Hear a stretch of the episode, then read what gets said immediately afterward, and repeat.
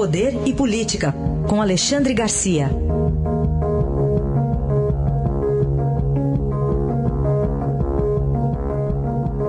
Alexandre, bom dia. Bom dia, Heisen. Vamos começar falando sobre alguns resultados envolvendo a economia brasileira, Alexandre. Pois é, bons resultados. Né? A gente já viu aí nesses últimos dias a indústria automobilística, produção crescendo de autoveículos, a gente viu o aquecimento do mercado imobiliário, a construção civil com, com bons resultados. Né? Então, e agora aparece aí esse índice do Banco Central BR, né, o IBC-BR, mostrando também essa reação. Né?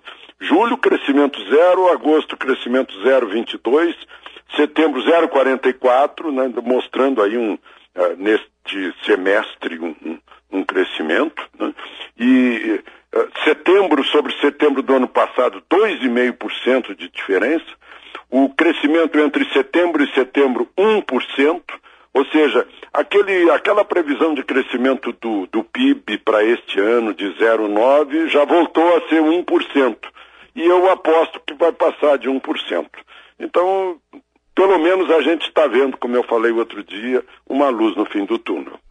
Agora, por outro lado, a gente ouve falar muito, né, Alexandre, que o Brasil precisa de investimento. Ontem mesmo, na reunião do BRICS, isso foi tratado é, lá com aquele Banco de Desenvolvimento do BRICS. Só que investimento nem sempre vem, né? Pois é, porque depende de algumas coisas. Bom, em primeiro lugar, né, aquele sonho de uh, o governo é indutor do crescimento investindo. Quebraram os governos brasileiros, governo federal, estaduais, municipais, estão quebrados pelos últimos governos. Né? Então, quebrados, uh, eles não têm condições de investir. Investimento a 1, não sei o quê, não, não, não faz sentido, não faz nem cócegas. O que o governo tem é para pagar suas, para se sustentar, né? os governos estaduais, municipais e, e, e, federal. Então, o que sobra é a iniciativa privada. Né? Iniciativa privada que é, é a esperança. Iniciativa privada estrangeira ou nacional. Agora, quem vai investir num país em que a própria Suprema Corte muda de ideia em três anos? Quem vai investir num país em que não se sabe se um condenado, em duas instâncias, duas vezes condenado, vai ficar cumprindo pena na prisão ou vai ser solto? Né? A insegurança jurídica é um fator terrível nesse momento e, e se agravou com a decisão do Supremo para que as pessoas decidam investir. Sabe lá por que, que não vieram aquelas petroleiras estrangeiras que estavam habilitadas para o mega leilão do, do, do, do pré-sal. Né? Então é, é, é, uma coisa que a gente tem que considerar. E não é só o judiciário. Legislativo também, toda hora mudando regras. Né? É, agora mesmo eu vejo aí essa, essa história do DPVAT ser extinto, né? de repente para as seguradoras, as seguradoras recebem um, um, um recado, olha, as coisas vão, mas voltam.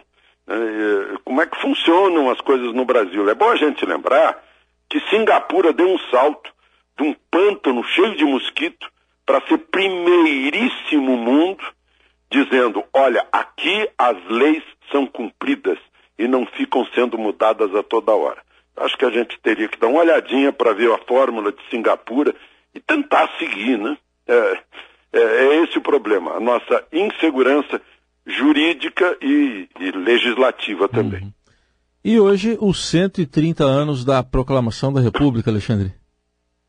130 anos da proclamação da República e, e eu costumo dizer que a República é uma mulher.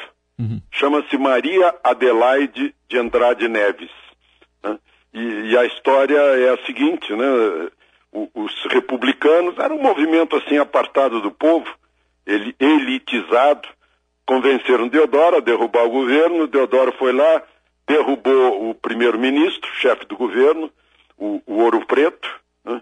É, é só para só lembrar, nós temos um, tivemos um império, né? um, uma monarquia constitucional. A Constituição começou em 1824. Né? Então tínhamos um governo e tínhamos o imperador-chefe de Estado. O, o, Deodoro foi lá, derrubou o chefe do governo, o gabinete eh, de Ouro Preto, voltou para cama por causa de enfisema. E, e, os republicanos ficaram decepcionados que ele não havia derrubado o imperador como combinado e implantado a república, para abrir caminho para a república. Benjamin Constant foi à a, a, a, cama de, de Deodoro e disse, olha, o imperador está descendo de trem de Teresópolis e já nomeou Gaspar. Quando o Teodoro ouviu o nome Gaspar, disse, esse não. Levantou-se da cama, uh, pediu um cavalo emprestado para os dragões da independência e proclamou a república. O problema é que Teodoro, quando era chefe militar em Porto Alegre, arrastava a asa para o lado de uma viúva, Maria Adelaide de Andrade Neves, a baronesa do Triunfo. Só que a viúva não deu bola para Deodoro, porque gostava do Gaspar, Gaspar Silveira Martins, político gaúcho, nome de rua em toda parte no Rio Grande do Sul, e Deodoro não esqueceu a desfeita. Ficou furioso e derrubou o imperador. Tá aí porque a nossa a república é literalmente é, uma mulher. Um pouco de alcova também na república, né, Alexandre? pois é.